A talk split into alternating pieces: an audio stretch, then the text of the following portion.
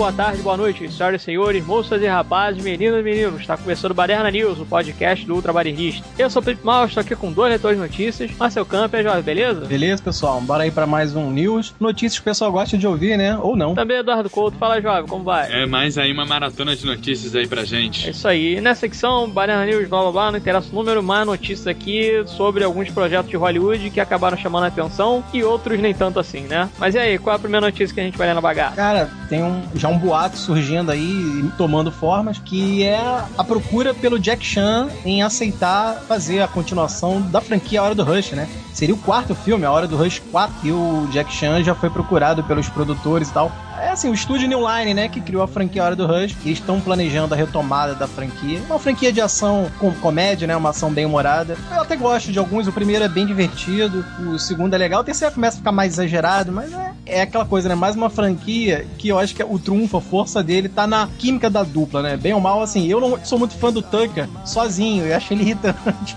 ele é meio chato. O Jack Chan eu já acho, o cara, ele é simpático, ele é cativante e tal. Em filmes de luta, o Jack Chan sempre funciona, né? Não é nenhum bom ator, mas ele é legal, ele é um cara que tem carisma. Mas os dois juntos realmente fizeram a hora do Rush ficar uma franquia bem vista, né? E, pô, de 2001, né, em 2007, em todo esse tempo que foi feito a franquia, os três filmes juntos conseguiram arrecadar quase 850 milhões, cara, pelo mundo todo. É, realmente pode falar que é uma trilogia de sucesso. Eu acho que podia fechar na trilogia, tanto que agora querem fazer o quarto e procurar o Jack Chan. E aí o Jack Chan falou até assim: pô, eles querem fazer a Hora do Rush 4, mas eu disse não. Me mostrem primeiro o roteiro, né? Eu não preciso de Hora do Rush, vocês que precisam. aí o Jack Chan deu uma, né, deu uma esnobada aí clássica, mas até falou que ele voltaria até de bom agrado se o próprio Chris Tucker voltasse também, né? Se o parceiro ali, a química da dupla tem que acontecer. Até concordo com ele nesse ponto, realmente ficaria chato, né? Se só o Chan aparecesse, apesar de, né, de você saber que o Jack Chan, assim, é mais chamariz de, de bilheteria que o Tucker, mas, pô, eu não gosto disso, né? Romper a dupla, que realmente funcionou. Então ele disse que até volta se o Chris Tucker considerar também, ler o roteiro e, e aceitar fazer um quarto filme. E aí tá, né? Tá desde 2012, tô lendo aqui que a, essa notícia da retomada da Hora do Rush, estão desde 2012 discutindo ideias com, o próprio Tucker e o Sean, né? Só que nunca se resolveram, né? Nunca ainda finalizaram algo sólido, mas parece que estão querendo mesmo fazer um quarto filme. E a New Line, que é a detentora aí dos direitos da trilogia ou da franquia Hora do Rush, que agora tá querendo fazer um quarto aí, vamos ver, né? Eu, pela dupla, eu acho que valeria, sabe? É até uma franquia simpática, nada contra, não. Eu gosto, até realmente me divirto com o primeiro filme. Acho o primeiro bem um roteirinho corretinho, sabe? Tem lutas, tem uma história policial, um crime por trás de tudo. É bacana, cara, sabe? Eu acho que é mais uma dupla inusitada. A gente nunca vai imaginar um negão cheio de gírias assim, né, do gueto, um chinês, né, lutador de arte marcial. Tem até uma cena que eu acho legal que o Chris Tucker fala: Você luta? Ele. Porque você pergunta, cara, você é oriental, sabe como é que é? Como se todos os orientais tivessem que lutar, né? Tem até uma piada, uma brincadeira em cima disso com a dupla. Eu acho uma franquia simpática, cara. Eu acho que eu veria esse quarto filme até mais pela curiosidade. Eu acho que o Sean e o Tucker nem tão velhos assim são, não. Daria para retomar se tivesse um roteiro bacana, assim. Bom, eu mesmo nunca fui no cinema ver o filme assim, no cinema como um todo, mas eu, toda vez que ele tá ali na TV, eu dou uma conferida, pego do meio pro final e tal. Principalmente quando eu não tô com tempo e tô afim de ver um, pelo menos um pedaço de um filme ali, mesmo que eu já tenha visto. Então, assim, cara, uma franquia que consegue, toda vez que você não tem nada para fazer, você vê nem que seja meia dúzia de cena no filme para encaixar no teu tempo, é uma franquia que faz sucesso. São poucos os filmes que, assim, não tem nada para fazer que eu paro pra ver, sabe? Meia dúzia de cena que seja, meia hora final, ou ver o início e tal. Então, assim, cara, é o tipo de franquia que funciona. Cheguei a ver os três filmes completos e, cara, pra mim tá fechado, tá bonito, não precisa de um quarto filme, né? É assim, eu espero que façam, que é mais um e tal. Ah,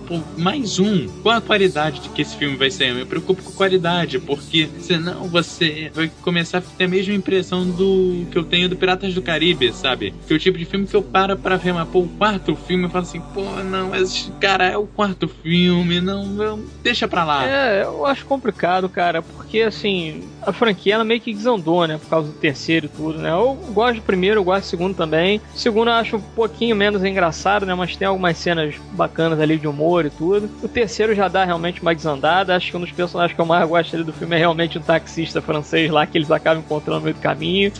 que é uma situação bem engraçada ali. Sei lá, cara, acho que se o, o Brett Ratner ele dirigiu a trilogia toda, né? Foi, foi. É, pois é, eu acho que ele tá desandando bastante aí com relação à direção, né? Um dos últimos filmes dele, né? Um dos mais recentes, pelo menos, foi aquele Roubo nas Alturas, né? É. Que é um filme que prometia tanto e foi tão merda, né? Infelizmente. E aquilo, acho que se trouxer o Chris Tucker e o Jack Chan, a gente já sabe que os dois funcionam juntos, tem química, etc, né? Pode ser que saia alguma coisa bacana, mas vamos ver aí um roteiro mais interessante pra colocar os dois personagens, né? Vamos ver se de repente traz até uma trama, não sei, talvez um pouquinho mais complexa, né? Ou alguma coisa que traga o humor de volta, né? Eu não sei, acho que dá pra fazer as duas coisas, né? Eu vejo, por exemplo, sei lá, o Máquina Mortífera da Vida, né? Máquina Mortífera 4, por exemplo, ele tem coisas sérias, mas ele também consegue manter o humor ali, né? Se conseguisse alguma coisa naquele mesmo sentido, acho que valeria a pena, sim, ver aí uma parte 4 pra essas aventuras aí dos dois personagens juntos, né? Que tem essas duas bagagens culturais totalmente diferentes uma da outra, né? Então, pode ser que saia alguma coisa, né? Mas vamos ficar na guarda porque vai sair relacionado aí de notícias se esse projeto vai pra frente ou não, né? Eu, particularmente, até assistiria, cara. Eu não iria conferir no cinema, sinceramente,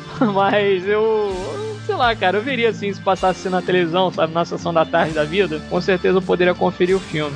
Falar com relação à sessão da tarde, temos aqui algo no mínimo inusitado, né? Porque estão, de certa forma, fazendo um filme um tanto quanto chupiado de um clássico da sessão da tarde, que a gente já falou recentemente algumas vezes, que é uma versão sombria dos Casos Fantasmas, que acabou ganhando uma data de estreia e essa, entre aspas, versão sombria dos Casos Fantasmas tem o título aí de Spectral e tá para ser lançado no dia 12 de agosto de 2016 e segundo a galera aí que trabalha com relação aí à produção do filme tudo, né, que no caso é, é a Universal e a Legendary Pictures, eles estão aí trabalhando nessa ideia de fazer uma trama muito próxima, né, de Estranho e Falcão Negro em perigo com os casos fantasmas, acompanhando uma equipe de operações especiais no combate a seres sobrenaturais em Manhattan, né, que acabaram invadindo ali Nova York e tal, e já tem aí pelo menos um elenco no mínimo interessante, né, que é o James Badale do Guerra Mundial Z, tem a Emily Mortimer, do Ilha do Medo, tem o Max Martini, do Círculo de Fogo, e tem o Bruce Greenwood, do Star Trek, que estão aí no elenco do filme já, de certa forma,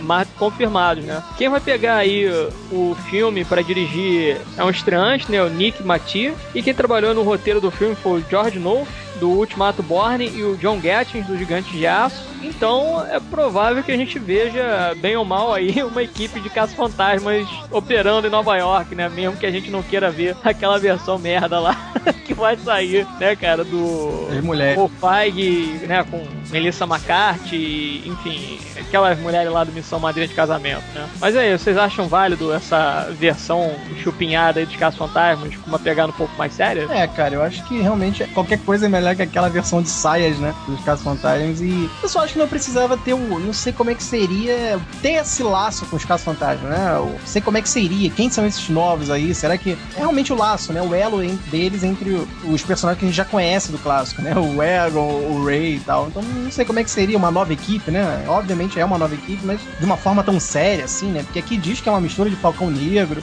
Por esse elenco, eu nem tô vendo tanto como seria é, aqui botar humor, né? Porque é tudo elenco, esses atores aqui é tudo um, elenco mais sisudo e sério. O James Badday, que é um ótimo ator, eu, eu gosto dele, inclusive, ele é um dos melhores personagens, pena que aparece pouco do Cavaleiro Solitário, né? Esse, o, do Johnny Depp. Ele é o irmão ali do Hammer, né? Que morre logo no início ali. Então, quer dizer, você vê que ele é um cara bem empenhado. Ele tá no Guerra Mundial Z, sim. Ele tá até naquele do voo, né? Do Denzel Washington, que ele faz um cara no hospital. É um bom ator, cara. Eu acho ele um ator bem visceral. E parece que o primeiro nome é dele, parece que ele é o cabeça, né? Um- vamos imaginar que seja o líder aqui dessa equipe. Emily Morphy, uma boa atriz também, que fez Ilha do Medo, pô, bem legal. O Max Martini eu não tô visualizando muito, mas fez Círculo de Fogo aí, né? O filmaço aí do Del Toro, eu gosto muito. Bruce Greenwood também é um, é um ator meio que veterano e tal. Quer dizer, é complicado você imaginar por que tem Caça-Fantasma, tem o nome Caça-Fantasma, mas a trama é interessante, cara. Se for essa coisa de realmente uma equipe que investigue algo sobrenatural e acompanhando uma, ainda assim, entrando numa, tipo, uma operação especial, né, coisa de exército e tal, para combater seres que invadiram Manhattan, cara. Então é, é uma sinopse que chama atenção, só por isso já chama atenção. Mas eu não sei como é que seria se entrelar isso aí com os verdadeiros Caça-Fantasma, né, os clássicos, né? Mas sei lá, cara, é curioso. E por dizer que aqui que é uma versão sombria, a gente já espera algo bem mais sério, né? Onde o humor já esperado dos caça-fantasmas não deve ter, não. Pelo que eu tô imaginando, que não deve ter aquele humor clássico, não. Isso é uma parada mais aqui adulta, séria. Por isso que eu estranho muito ter esse símbolo do fantasminha aqui no uniforme de uma equipe séria, né, cara? Mas vamos ver, cara. Eu acho que até dá pano pra manga isso, hein? Spectral aí, um parada mais agressiva aí, com uma nova equipe. É como se o, Ivan Reitman saísse e entregasse esse projeto pro Paul Greengrass, sabe?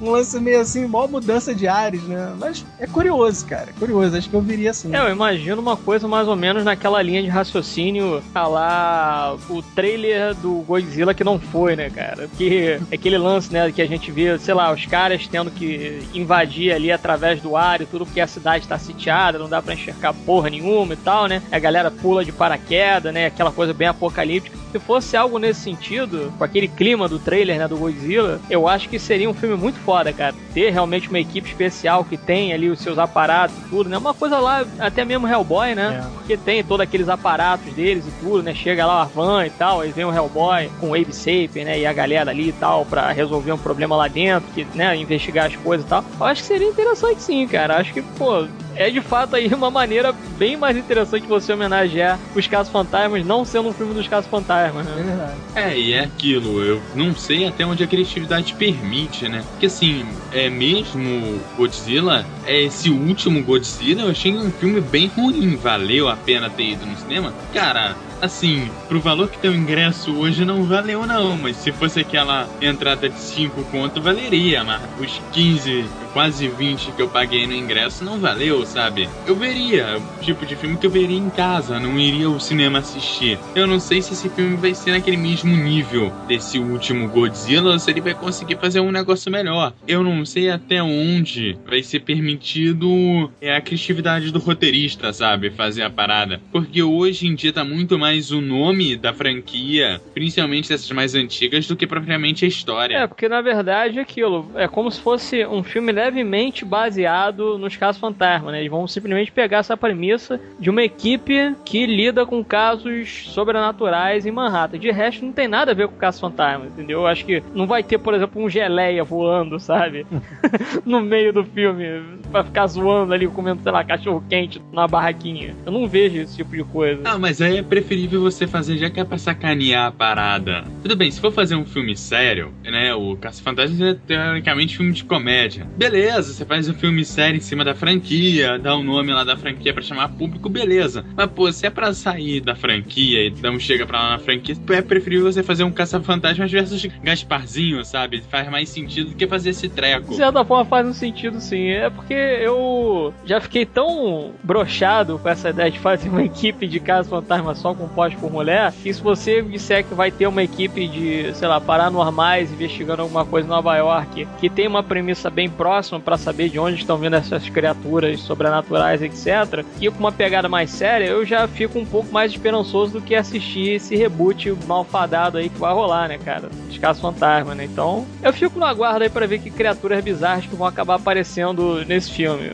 Mas no geral, assim, realmente a premissa acabou me chamando a atenção e o próprio elenco também chamou a atenção, né? Apesar de ele estar entregando esse projeto na mão de um cara que é novato. É, o tipo de filme que eu, no fim das contas, eu tô falando um pouco mal, mas eu vou ser o cara que vai estar lá no cinema para assistir. Então, assim, e o nome também vai me fazer ir no cinema para dar aquela conferida no filme. Realmente espero que venha algo bom, mas, assim, eu não tô acreditando muito, não. É, os projetos de Hollywood aí, a gente fica sempre com o pé atrás, né? Com tudo que eles acabam apresentando. Então, vamos ver o que, que eles conseguem fazer com esse projeto aí. Eu, particularmente, fico até um pouco mais esperançoso, assim, para acabar me divertindo mais, né? Se for realmente essa coisa meio Falcão Negro em perigo e tal, da galera tendo que, sei lá, resgatar refém e tudo no meio ali de uma invasão sobrenatural, alguma coisa do tipo, porra, eu curto, cara, porque aí acaba entrando naquela premissa que eu sempre curto, que é tipo grupo sobrevivente numa situação de merda, né? Então vamos ver o que, que os caras conseguem fazer. E falando em continuar a franquia, a gente passa pro spin-off de Harry Potter, é aquele famoso Animais Fantásticos e Onde Habitam.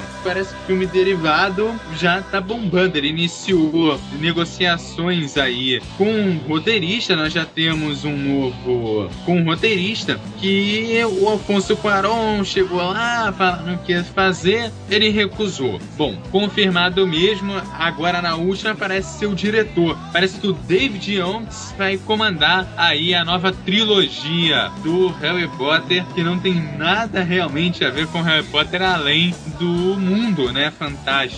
Bom, vamos ver o que, que tem de bom. O Criaturas Fantásticas e Onde Habitam é um filme que vem aí com um orçamento bastante grande, que a gente chega a ver para essas franquias que são continuadas, né? Vai beirando ali mais de 150 milhões. Geralmente para essas franquias o cara mal dá 100, e quando passa de 100, bem próximo dos 100 milhões ali. Então já é uma franquia que vem bem forte. Agora, resta saber que o diretor vai puxar a inspiração, porque o livro tem menos de 100 páginas. Como é que você vai fazer uma trilogia, né? Então ele tem esse problema aí na parte de material. Material ele tem pouco, agora para desenvolver tem que ser um cara muito bom. É aquele cara que a gente chegou a comentar naquele programa sobre é, os próximos filmes da Marvel, né? Que o cara pode ter pouco material e dali ele criar muita coisa em cima, né? É verdade. É complicado porque assim, essa coisa de pegar. Isso é bem recente, na verdade, né? Pra gente, assim, ainda tá bastante a flor da pele, né, cara? Esse negócio de você pegar um projeto que é bem pequeno e querer transformar em dois filmes, três filmes, quatro filmes, cinco filmes que seja, cara, tem o Hobbit aí, entendeu?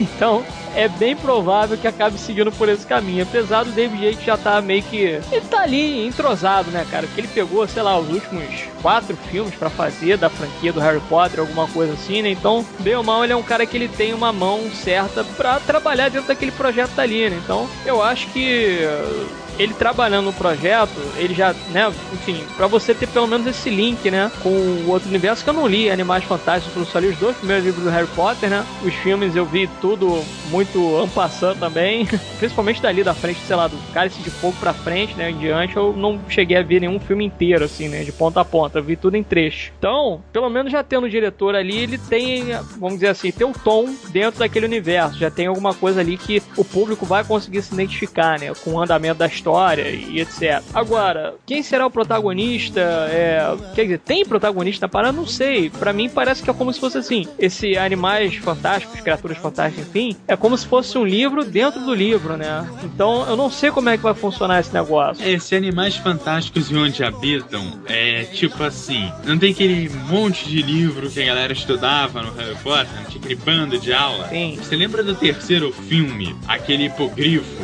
que eles vão salvar lá no terceiro filme. Você lembra? Sim, o bicudo, né? Isso. É basicamente aquela aula que o Hagrid deu ali seria o livro para aquela aula. Ah, entendi. Então a gente basicamente vai ver, sei lá, uma videoaula dividida em três filmes, né? É, tipo isso. Falando sobre todos os personagens que tem naquela porra daquele universo. É tipo isso. É, eu, eu, também nunca tinha ouvido falar desses animais fantásticos aí, onde habitam. é porque assim, tudo que agora a J.K. Rowling, né, a autora aí do Harry Potter, escrever, os estúdios de Hollywood já vão ficar de olho, né? Porque é, já virou uma autora que qualquer obra eles vão analisar se pode ser adaptada, porque já é um nome que leva, né, já vai levar seu nicho de fãs aí pro cinema e tal. Quer dizer, nem é nicho, né? A mulher tem realmente é uma cambada de fãs. É a maior autora lá da Inglaterra atualmente. Então, quer dizer, você vê que ela. Tá aqui, eu tô lendo pela notícia, ela escreveu esse livro, Animais Fantásticos Onde Habitam, em 12 dias, cara. Ela já tinha o primeiro rascunho do roteiro, mais ou menos. Ela já tinha feito em 12 dias. Então você vê a facilidade que a Rowling ela escreve. Histórias fantásticas realmente ela deve dominar, né? Assim, temáticas, é, fantasia, né? Assim, mística e com açãozinha na aventura, né? São aventuras fantásticas, né? Que ela escreve. Então até a gente confia que ela realmente domina essa área. E eu concordo que o David Yates talvez tenha sido até a melhor escolha, porque ele já tá ambientado nesse clima, né? É um cara que já ficou acostumado nessa visão da própria Howling. Então, eu acho que foi uma boa escolha sim.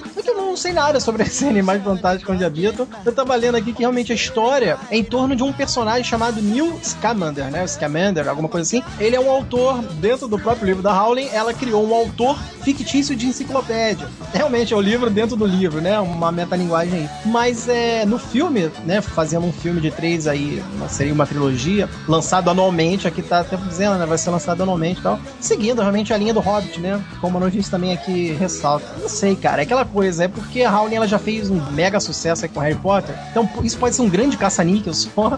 Tanto que ela escreveu em 12 dias uma parada que é, né? Uma parada bem rapidinha, né? Às vezes não, pode não ter tido aquele cuidado. Mas ainda assim é uma autora que domina essa temática, né? E, bem ou mal, o David Yates já é um diretor que também dominou essa temática aí no, fazendo os quatro filmes do Harry Potter. Então, é aquela coisa, os fãs talvez já vão estar muito confiantes, porque é autor e um diretor que já estão dentro desse clima, né? Agora, resta saber se esses Animais Fantásticos e Onde Habitam é realmente um bom livro, né? Ou é algo que valeu a pena ser adaptado para o cinema. Isso aqui eu não sei, vai ser lançado lá para novembro de 2016. Tá? Tem muito tempo ainda para saber o desenvolvimento disso. Deve sair ainda muito mais notícias sobre isso. esse livro aí da Howling, né?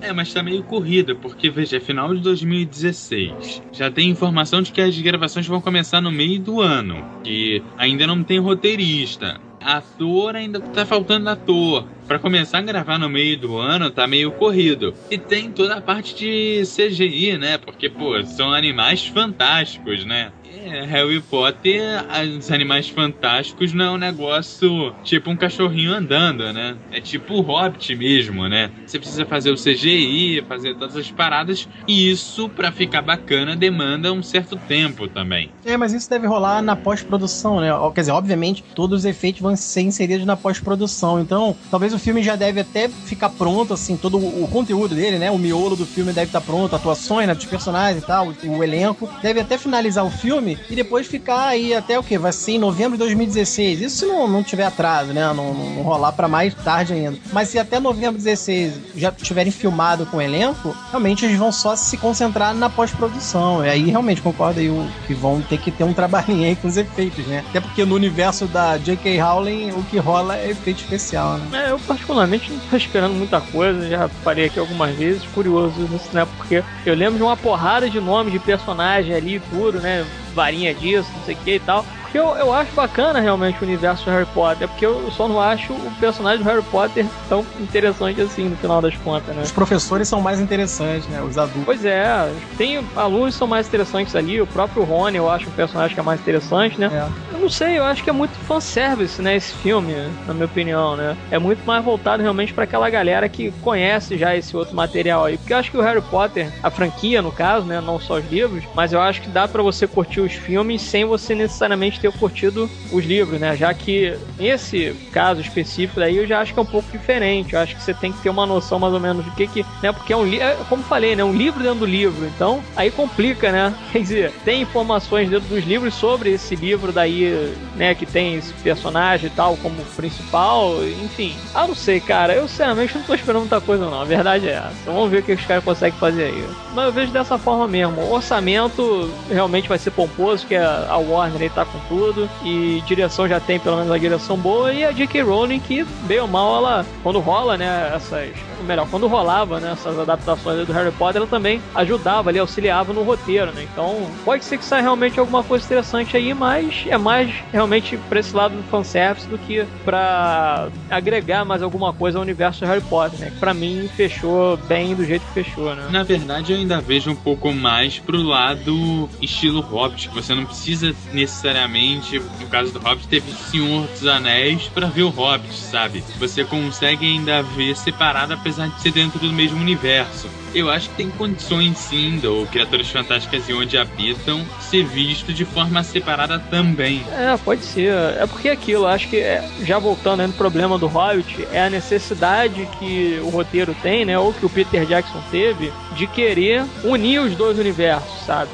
Eu acho que esse que foi o grande problema do Hobbit porque acaba fazendo um filme, né? No caso aí, se você juntar os três filmes, dá, sei lá, quase nove horas de, de duração, né? Oito horas e meia de duração, na verdade. Aí ele quis linkar todos os universos e ponta solto, não sei o que, ainda fez de uma maneira horrorosa, né? Enquanto que esse daí, se eles não cometerem esse mesmo erro também aí do Hobbit, né? De fazer realmente uma coisa separada, ah, é dentro do universo, mas ao mesmo tempo você não necessariamente tem os personagens daquele universo aparecendo ali, talvez fique alguma coisa mais interessante para se acompanhar, né? Mas vamos ver o que, que os caras conseguem fazer, né? Na verdade é separada, porque veja, é um livro que o cara fez, é um escritor escrevendo um livro, não tem nada a ver com a história do Harry Potter, sabe? Então assim, não precisa ser feito. Sabe qual é o melhor exemplo de estar no mesmo universo, mas ser coisas separadas? Hum. É o Animatrix. Você lembra disso? É, realmente. É, de fato, ali os curtas, eles tem pouca coisa ali, na verdade, né? Tem aquele que acho que é o último, Hold Osiris, alguma coisa assim, que tem uma menção ali no Matrix, né? Mas de resto, realmente funciona separado ali, né? É aquilo, né? Conta coisas antes da guerra ou durante a guerra e tal, e são realmente histórias mais fechadas que não agregam muito à história original, né? Mas... Que na verdade é exatamente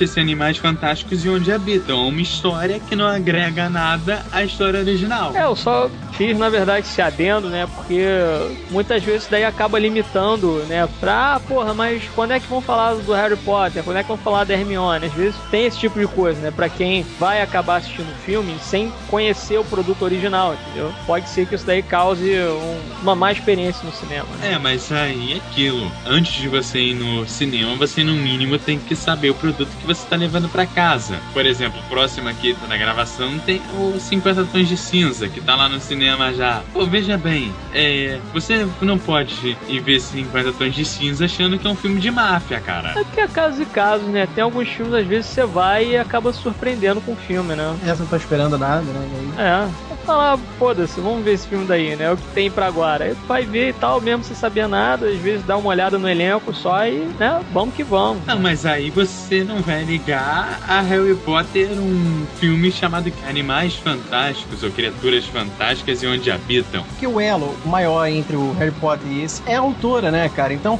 se já botarem o nome dela, J.K. Rowling, né? Criadora de Harry Potter. Aí os fãs realmente do Harry, ia lá, lá. Mesmo que realmente, eu tô vendo, tem nada a ver com o universo do Harry Potter.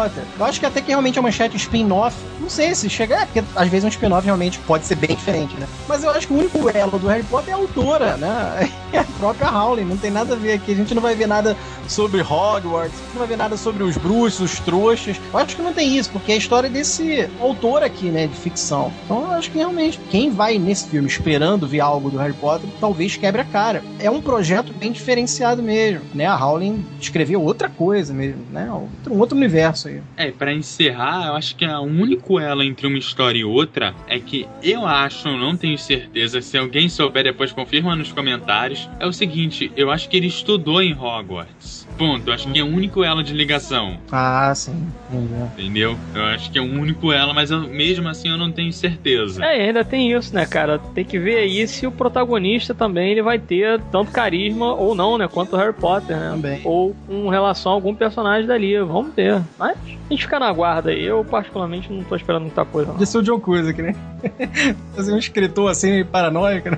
É, não, se fosse. É porque aquilo aí já é problema meu mesmo, né? Que eu acho que eu deveria dar uma olhada aí nesse material para ver se realmente o personagem é tão interessante assim, carismático para conseguir levar aí durante três filmes, né? Cara, vou trazer uma que eu, eu me animei com essa notícia. O Minority Report ganhará série de TV aí. O problema, eu me animei, mas ao mesmo tempo tem uma ressalva aqui, cara. Ele tá vindo com o roteirista de Godzilla. Que, pô, isso aí desanima. Mas, cara, o Minority é um grande universo da ficção científica. Eu considero uma das melhores obras, assim, que é do Philip K. Dick, né? O cara que, porra, criou várias coisas de ficção científica maneira. Ele é o criador do Blade Runner Runner, tantos outros filmes assim que eram baseados, né, assim, no Vingador do Futuro. Vingador do Futuro mesmo, é. Então quer dizer, pô, o Minority ele tem uma coisa de que é muito interessante você ver uma equipe de policiais que usam seres, seres não, né, são seres é, são humanos, só que com uma um dom paranormal de, de antever mesmo, né? São os precogs, né? Dizer, a história todo mundo já conhece. Quem viu o filme do Tom Cruise sabe que, pô, é muito legal você ver que você pode chegar na cena do crime antes do próprio criminoso, né, realizar ali o assassinato e tal. É muito bacana essa premissa, e eu acho que é justamente uma premissa que pode ser muito bem desenvolvida em série de TV, porque até a gente já comentou isso nos, nos anteriores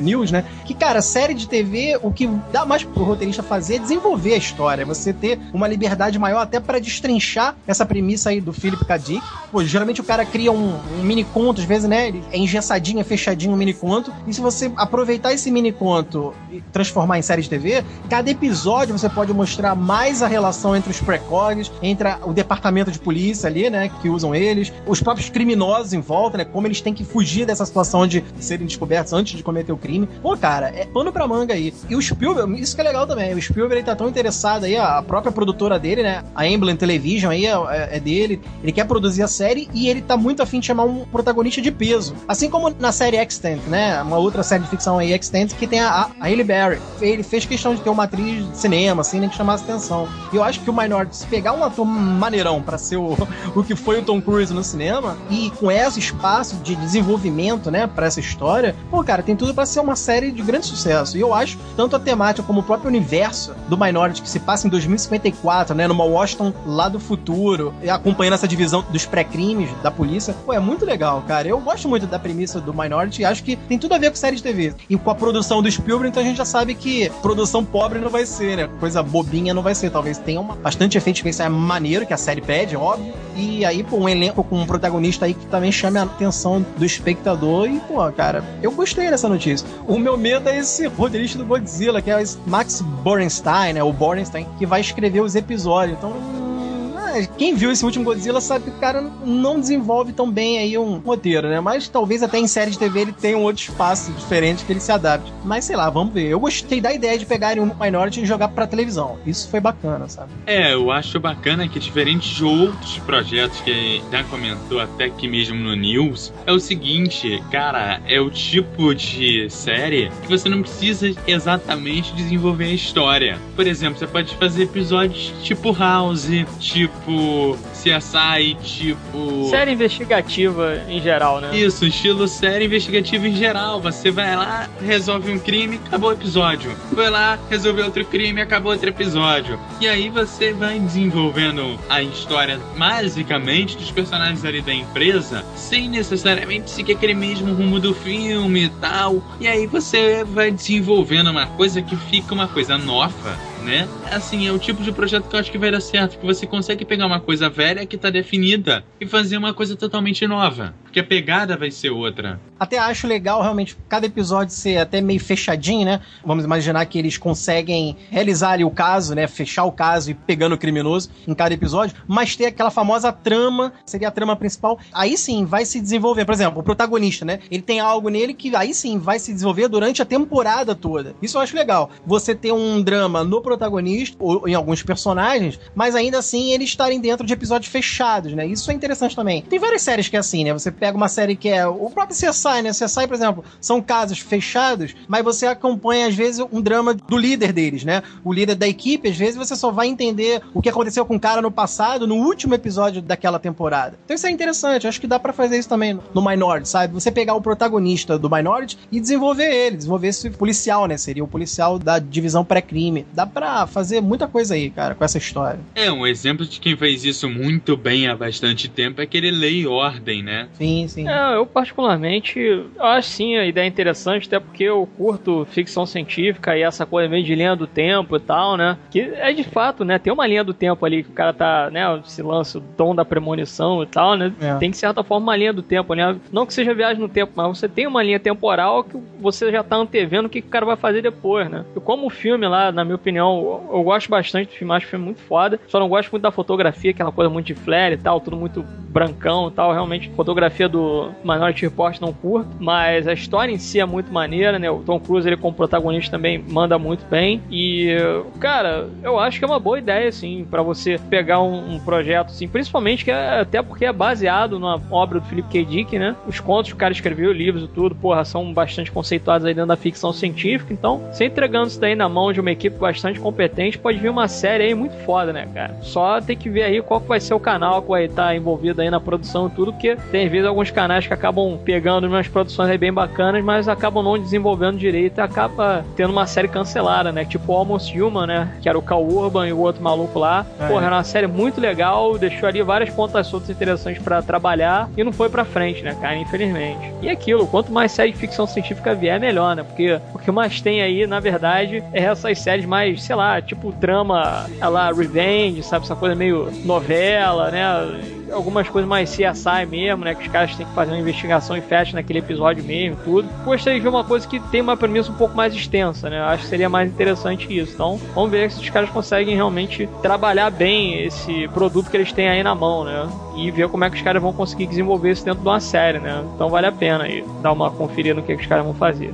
E para encerrar aqui a última notícia da secção, temos também, de certa forma, um remake, né? Remake feito aí pelo Shane Black, mais conhecido agora por ter dirigido Homem de Ferro 3, que muita gente não gosta, mas eu particularmente abracei a zoeira do filme. E ele fechou o contrato com a Sony para uma nova adaptação ao cinema da série literária de aventura The Destroyer, a informação do Hollywood Reporter. Escrita por Warren Murphy e Richard Sapir, a saga de livros acompanha o policial Remo Williams, sentenciado à morte por um crime que não cometeu. Após uma execução mal sucedida, ele ressuscita e ganha uma segunda chance, servindo a uma organização clandestina no governo norte-americano, chamada Cure. Williams se alia ao assassino asiático Shion e juntos eliminam aqueles que se opõem aos interesses dos Estados Unidos. E o personagem já foi para o cinema em 1985 com o filme Remo, Desarmado e Perigoso, estrelado pelo ator Fred Ward. Gene Wills, do Clube da Luta, adaptará a história para o cinema ao lado do novelista James Mulaney. E ainda não tem um cronograma definido para The Destroyer. E é isso aí, Shane Black pegando mais uma adaptação e levando pro cinema, né? Sendo que ele tem aí também umas outras duas adaptações que ele pegou, né? Uma é chamada Nice Guys, que é um suspense com o Ryan Gosling e o Russell Crowe, e tem a adaptação da HQ Doc Savage, que a gente já falou, né? A respeito dessa HQ num outro news. E aí, interessa ver essa premissa maluca aí de trazer um cara de volta pra vida e transformar ele num super agente do governo Black Ops?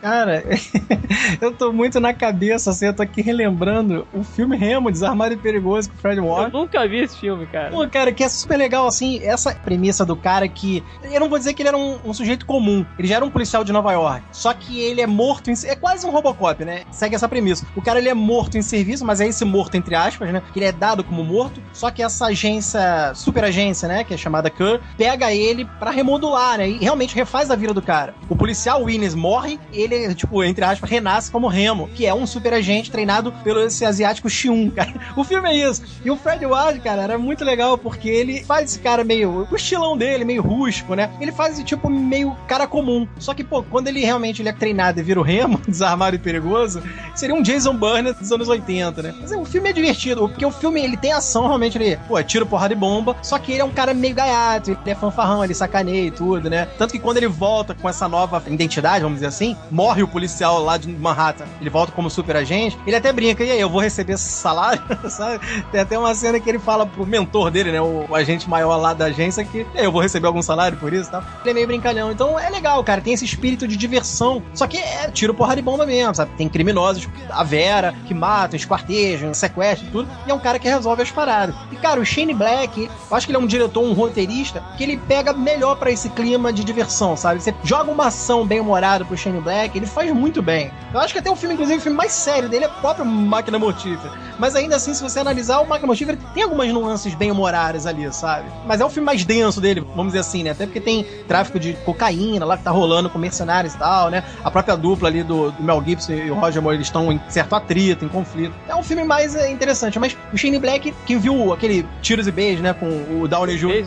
Beijos e Tiros. Com o Downey Jr. e Val Kilmer, sabe muito bem que o cara consegue fazer um filme de ação muito divertido. Acho que esse Remo Williams aqui, né? O que vai ser baseado nessa aventura de The Destroyer, né? Que eu nunca li, né? Uma parada tirada de livro. Cara, se tiver esse clima, acho que caiu bem na mão do Shane Black, eu acho que ele domina isso. Muita gente realmente ficou muito é, retalhando o cara por causa do Homem de Ferro 3. Cara, eu ainda acho o Homem de Ferro 2 pior, é engraçado é isso. Mas muita gente esperou o Homem de Ferro 3 aquilo tudo, né? Pra fechar uma trilogia, porque o trailer realmente engana. Mas, cara, na minha opinião, realmente é um filme que diverte. O Homem de Ferro 3 diverte. E a cara do Shane Black. Você vê o final do Homem de Ferro 3, não tem como não lembrar, sabe? Você lembra de alguma maneira o máquina mortífera dele, cara. No hangar. No hangar não, né? Na, na parada de navio ali e tal. Quer dizer, é muito a cara de Shane Black. Mas eu acho que aí tá. Esse projeto é muito estilo dele. Eu acho que se for levado pro cinema pelo Shane Black, aqui até se ele fosse o, o próprio roteirista tal. Deve roteirizar, fazer alguma coisa aqui. Tá fechando um contrato com a Sony. Talvez, cara, seja maneiro, porque o filme de 85 é muito divertido, é muito legal. É óbvio que esse vai ganhar mais assim, vai ser uma versão bombada, né? Tiro, porrada e bomba, com mais efeitos e tal. Nesse ponto eu confio em Shane Black, assim, dentro desse clima, assim, de ação bem humorada, eu acho que o Shane Black é um, é um cara certo, sabe? Acho que tô botando fé nessa adaptação aí. Então somos dois, né, que estamos botando fé nesse filme. Eu acho que tem muita coisa boa. Agora, meu único medo é você pegar um, um ator que não vai nessa vibe, né? Pode ser um ator que destrua, é o único medo, mas de resto tem tudo para dar certo. E é um filme que eu vou conferir lá dentro da sala de cinema. Hum. Eu acho que é realmente uma premissa interessante, né? Apesar de, entre aspas, ter se tornado meio batida, né? Porque quando a gente pensa assim,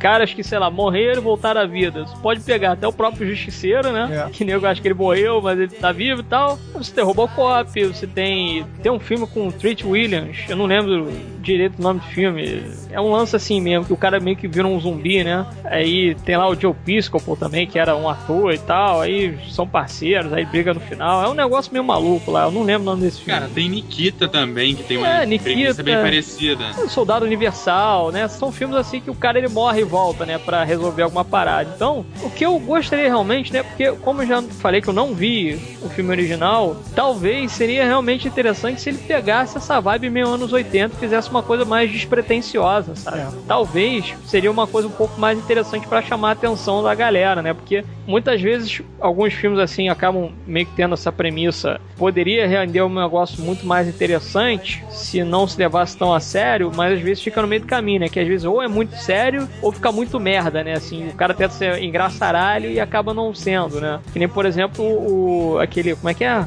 É a gente do Além, né? Que é com Ryan Reynolds e Jeff Bridges, né? É, é... Que é realmente um filme horroroso, né, cara? Em tudo, em todo sentido, né? Tem um monte de furo ali, enfim, é um que isso aquele filme, né? Então, vamos ver o que, que os caras conseguem fazer aí. Eu, particularmente, eu gosto da direção Shane Black. Eu só vi dois filmes dele, né? O Homem de Ferro 3 e Base e Tiros. Bem ou mal, pode falar mal aí do Homem de Ferro 3 e tudo, realmente não me importa. Mas tem boas cenas de ação, isso eu acho legal. A cena mesmo Tony Stark invadindo lá a mansão e tal, ele salvando a galera lá que caiu do avião, avião. do presidente, tudo, pô. São cenas bem dirigidas, né, cara, de ação. E aquilo dali já, pô, o cara pelo menos mostra um certo serviço ali, né? O roteiro realmente deixou um pouco a desejar e tudo, tem coisas ali que não faz muito sentido ele colocar, mas bem ou mal, o filme me diverte, cara. Eu gosto do Homem de Ferro 3, eu acho um filme divertido. Eu abracei a zoeira ali, entendeu? Depois lá do Vingadores, eu abracei a zoeira do universo ali do filme. Né? Não era pra se levar realmente tão a sério assim. Eu confio no Shane Black, cara. Eu acho que ele é um, realmente um bom diretor e vamos ver aí, de repente, ele pegando esses projetos realmente mais voltados aí pra quadrinhos, né? Personagens que não tenham essa pegada tão séria assim, ele acaba saindo bem, né? O próprio Tony Stark não é um personagem sério, se a gente for pensar bem, né? Tem os dramas pessoais dele, mas não é um personagem sério né? Um personagem debochado e tudo. Então, se ele tiver essa coisa um pouco mais pretensiosa, realmente essa pegada mais anos 80, eu acho que pode ser um filme mais divertido e vai acabar chamando mais atenção pela premissa inusitada, né? Que o cara vai ser um Black Ops e tal, com um cara chinês aí que dá porrada em todo mundo, etc, né? Acho que pode ser um filme bacana, cara. Então, vamos acompanhar aí o que o cara vai fazer e a gente fica na guarda para ver se vai sair um trailer aí ou mais informações a respeito do elenco, né? Quem vai fazer o protagonista, né? Quem vai ser o vilão, etc. E ficamos na guarda aí porque que Shane Black vai fazer. Ou então pode fazer igual fizeram com Machete, né? Que fizeram um filme trecheira com cara de filmear também. Eu acho que pode cair bem. Pode ser, pode ser. É que aquilo, eu acho que às vezes, dependendo da vibe que o cara quer fazer o filme, ele pode realmente desandar, né? Então, eu não sei, como ele realmente já tem essa, essa pegada, o próprio Base de Tiros, eu acho que tem uma vibe meio anos 80, né? Algumas cenas assim que pode falar, porra, olha só, o cara tá pendurado ali, num momento meio inusitado, tudo, entendeu? É, o, ah, pô, olha aqui pra baixo, não sei o que, quando vê é uma arma pequenininha que o cara usa ali no meio das pernas, sabe? Tem alguns momentos assim que são bem anos 80 mesmo, né, cara? Então, e pelo fato até, né, do filme original ser de 85, talvez ele acabe seguindo mesmo nessa vibe, né, de fazer um filme mais zoeira, né? Porque bem ou mal zoeira o cara consegue dominar bem. no final das contas, né? Tá aí Homem de Ferro 3 que não deixa a gente mentir por causa disso. Bem, então é isso. Chegamos ao final dessa edição. Espero que tenham gostado. Dúvidas, críticas, sugestões, etc. para contato arroba ou deixe seu comentário trabalhinista.com.br. Nos mais tarde. Um beijo na sua alma.